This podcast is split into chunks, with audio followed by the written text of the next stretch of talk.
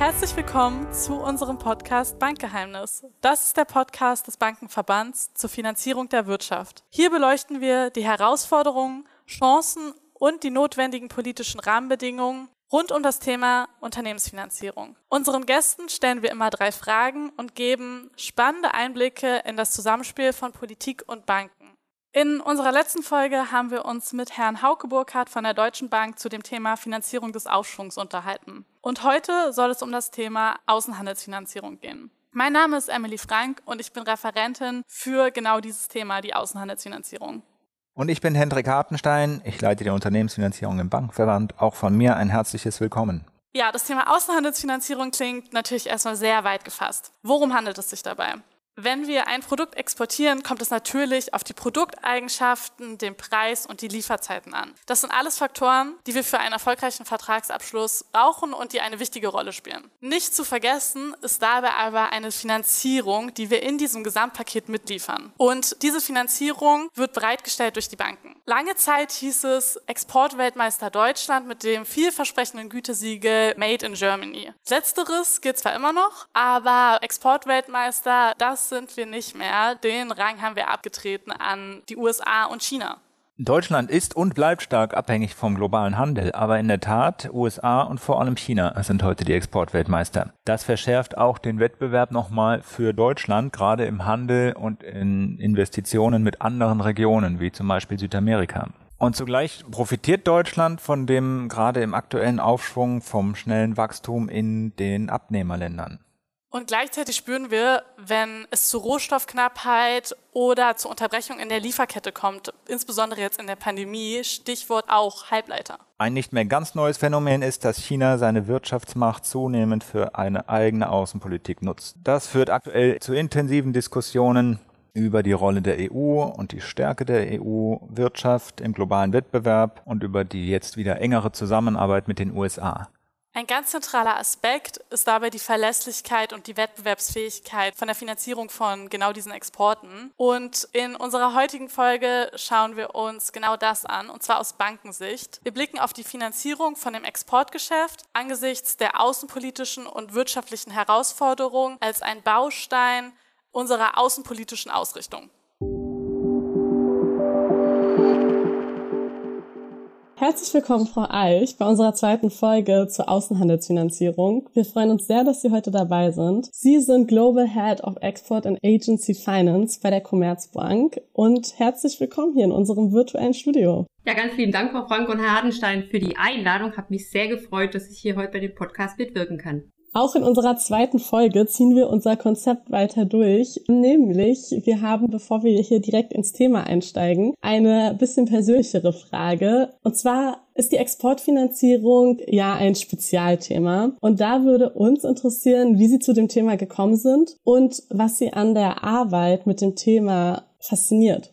Also wenn ich so zurückdenke, es ist schon eine ganze Weile her. Es war ein Zufall. Ich habe ein berufsintegriertes Studium an der Hochschule für Bankwirtschaft gemacht, heute besser bekannt als Frankfurt School for Finance and Management. Ja, und da gab es den einen, der den anderen wiederum kannte und der meinte, Mensch, in der Commerzbank sucht man Nachwuchs in der Exportfinanzierung. Darunter konnte ich mir nicht so arg viel vorstellen. Dachte ich, ja, aber man vergibt sich auch nichts. Habe dort bei dem damaligen Abteilungsleiter angerufen. Der hat mich dann zum Vorstellungsgespräch eingeladen und ich war natürlich total aufgeregt und habe mich da auch schon vorbereitet auf jegliche Fragen, die da kommen könnten. Aber am Ende der Tage wurde ich gar nichts gefragt, weil der Abteilungsleiter, der war so fasziniert von seinem eigenen Thema, der hatte so aufgeregt über das Thema Exportfinanzierung berichtet, über die Vielfalt, über interkulturelles, die Länderrisikothemen, die Kulturen, die Menschen, mit denen man dort zusammenarbeitet. Und er hat mir am Ende nur noch die Frage gestellt, und haben Sie Lust? Und ich, ich war, also ich meine, ich war ja Studentin und gerade wenn so Themen wie Internationalität, Sprachen, Kulturen, Menschen, Kommunikation, das sind ja so genau diese Triggerpunkte, die man bei Studenten so üblicherweise triggern muss und die hat er bei mir natürlich voll getroffen. Und dann habe ich gesagt, ja klar komme ich und ganz ehrlich, seitdem hat mich das Thema nicht mehr losgelassen und ich bin heute immer noch dabei. Vielleicht nicht unbedingt der, der Lebenslauf, den man heute so von seinen Nachwuchsbankern erwartet, aber ich muss sagen, ich habe es nie bereut. Und mit all der Erfahrung natürlich auch eine super Expertin hier im Bankenverband, die wir an Bord haben in unserem Arbeitskreis Außenhandelsfinanzierung. Damals, als Sie das Interview hatten, wurde Ihnen erzählt, was die Exportfinanzierung ist. Könnten Sie uns die Exportfinanzierung denn für unsere Zuhörenden mal an einem praktischen Beispiel erklären, damit man sich was darunter vorstellen kann?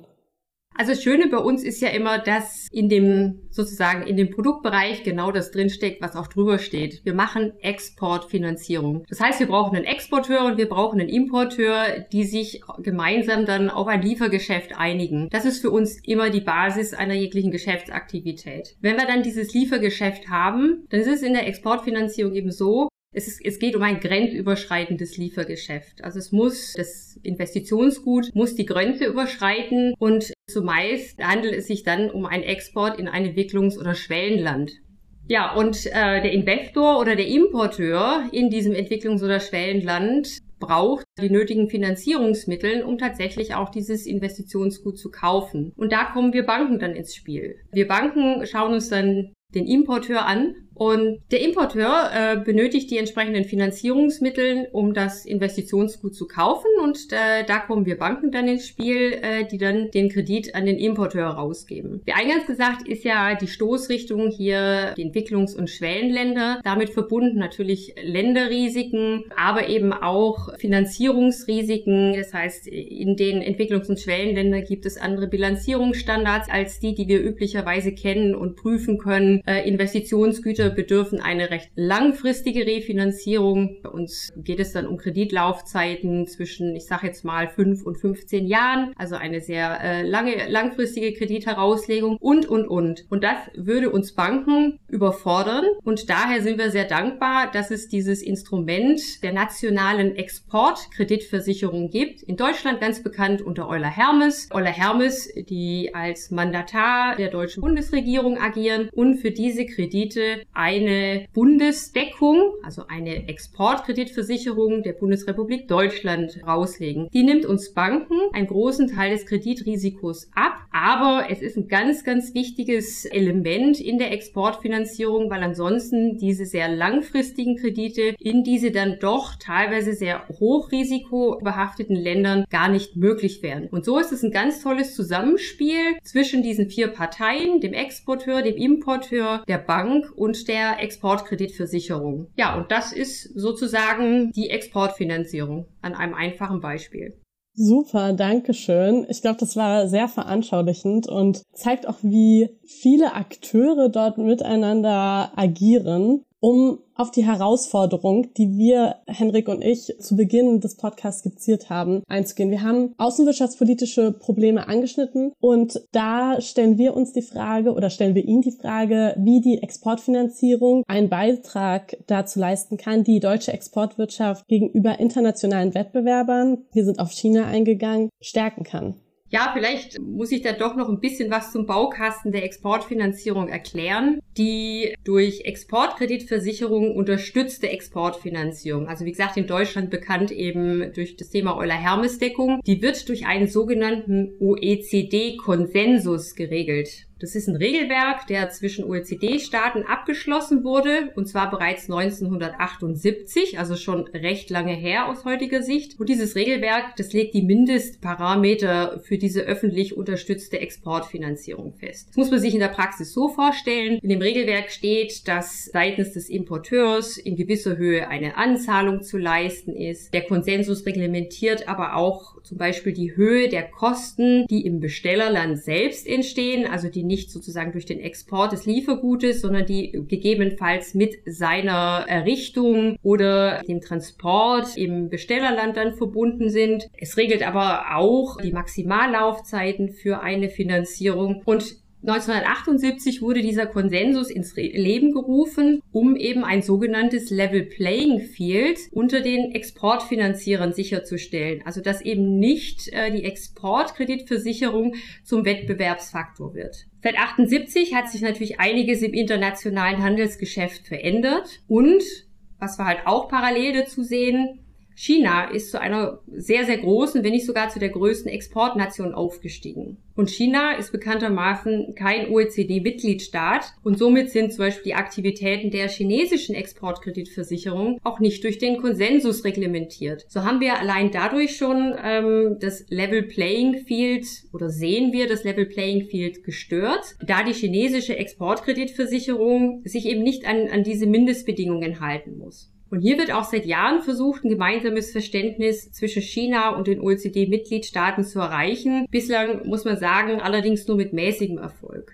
Und daher werden jetzt auch die Forderungen in der EU oder den anderen OECD-Mitgliedstaaten immer größer, den OECD-Konsensus anzupassen, weil er, wie gesagt, einmal gar nicht mehr an die heutigen Handelsgeflogenheiten passt und weil wir eben, äh, ich sag mal, diese Konkurrenz seitens der chinesischen Exportkreditversicherung sehen. Und um das jetzt Ganze mal so ein bisschen praktischer zu gestalten, was sind denn so die Forderungen an eine Änderung des OECD-Konsensus? Hier wird zum Beispiel über das Anzahlungserfordernis äh, diskutiert, inwieweit das tatsächlich im, im Falle der Entwicklungs- und Schwellenländern noch so passt. Hier wird auch gerade in Deutschland darüber äh, diskutiert, inwieweit das von der deutschen Bundesregierung geforderte deutsche Wertschöpfung nicht in ein nationales Interesse umgemünzt werden kann. Euler Hermes besteht äh, zum Beispiel noch darauf, dass ein Liefergeschäft mindestens 51 Prozent deutsche Wertschöpfung vorweisen muss, damit es von einer Euler-Hermes-Deckung profitieren kann. In anderen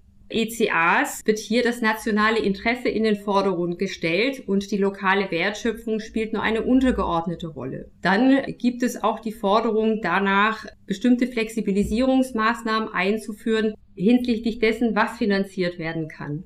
Hier gibt es den sogenannten ungebundenen Finanzkredit, der eben nicht ausschließlich nur an Exporte gebunden ist, sondern der es auch, auch ermöglicht, eine Exportkreditversicherung für Projektteile äh, zu erlangen, die im nationalen Interesse Deutschlands liegen können. Also es gibt verschiedene Ideen, Vorschläge seitens der Industrie und der Banken, wie man das deutsche Exportkreditversicherungssystem wieder attraktiver werden lassen kann, um eben hier die Wettbewerbsposition Deutschlands auch zu stärken. Also die Instrumente der Exportkreditversicherung auch als einen Baustein für unsere außenwirtschaftliche Stellung zu nutzen.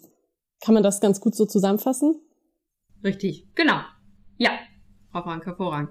Wenn wir mal einen Schritt weiter gehen, nämlich auf ein beliebtes Thema, Sustainable Finance. Die Bundesregierung hat ihre Sustainable Finance Strategie veröffentlicht und darin auch explizit die Exportkreditversicherung genannt und einbezogen. Und dabei sollen bereits bestehende Anreizmodelle für klimafreundliche Projekte mit zusätzlich günstigen Deckungskonditionen begleitet werden und diese sollen davon profitieren. Und auf der anderen Seite soll es Einschränkungen geben bei Projekten, die besonders klimaschädlich sind. Sie haben den OECD-Konsensus angesprochen und Teil des OECD-Konsensus sind ja auch Nachhaltigkeits- bzw. soziale Aspekte. Wo kann denn die Exportkreditversicherung in dem Rahmen von Sustainable Finance, von diesen Nachhaltigkeitsthemen, bis hin aber auch zu den sozialen Systemen bei der Umsetzung einer solchen Strategie mit einbezogen werden. Also wieder als ein Baustein dienen, der dazu beiträgt, dass wir hier unsere Ziele erreichen, die wir uns gesteckt haben.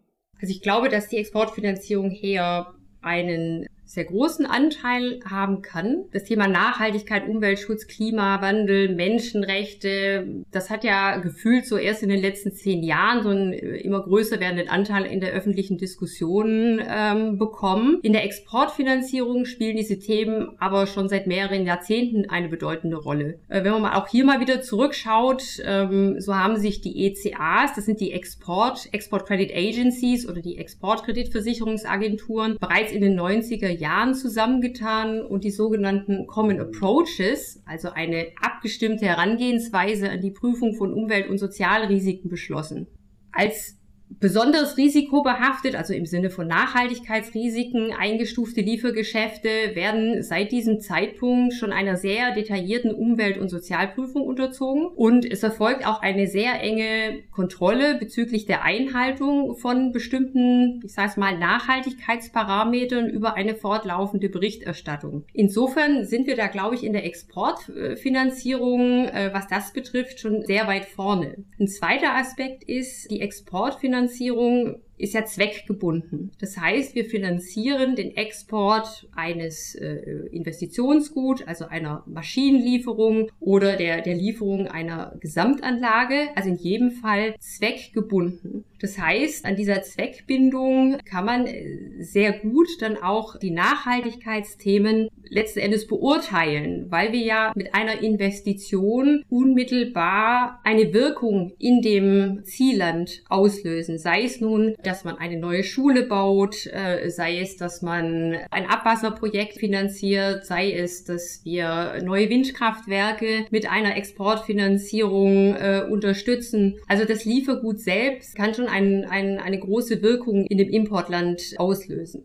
Ähm, ich hatte gesagt, wir sehen uns eigentlich als Exportfinanzierung ganz gut gerüstet. Dennoch stellen die jüngsten Entwicklungen natürlich auch für diesen Geschäftsbereich nochmal eine neue Herausforderung dar. Die ECA-gedeckte Exportfinanzierung, die richtet sich an ja, Entwicklungs- und Schwellenländern. Die Regelwerke, wie wir sie aber jetzt hier in, in Europa kennengelernt haben, die EU-Taxonomie oder die nationale Klimastrategie, die setzen allerdings Nachhaltigkeitsziele aus der Perspektive eines Industrielandes. Und die Exporteure als auch wir, die kreditgebenden Banken, werden an der Einhaltung dieser Vorgaben gemessen. Und die Standortbedingungen und der technologische Fortschritt eines Entwicklungslandes sind aber in den meisten Fällen eben andere.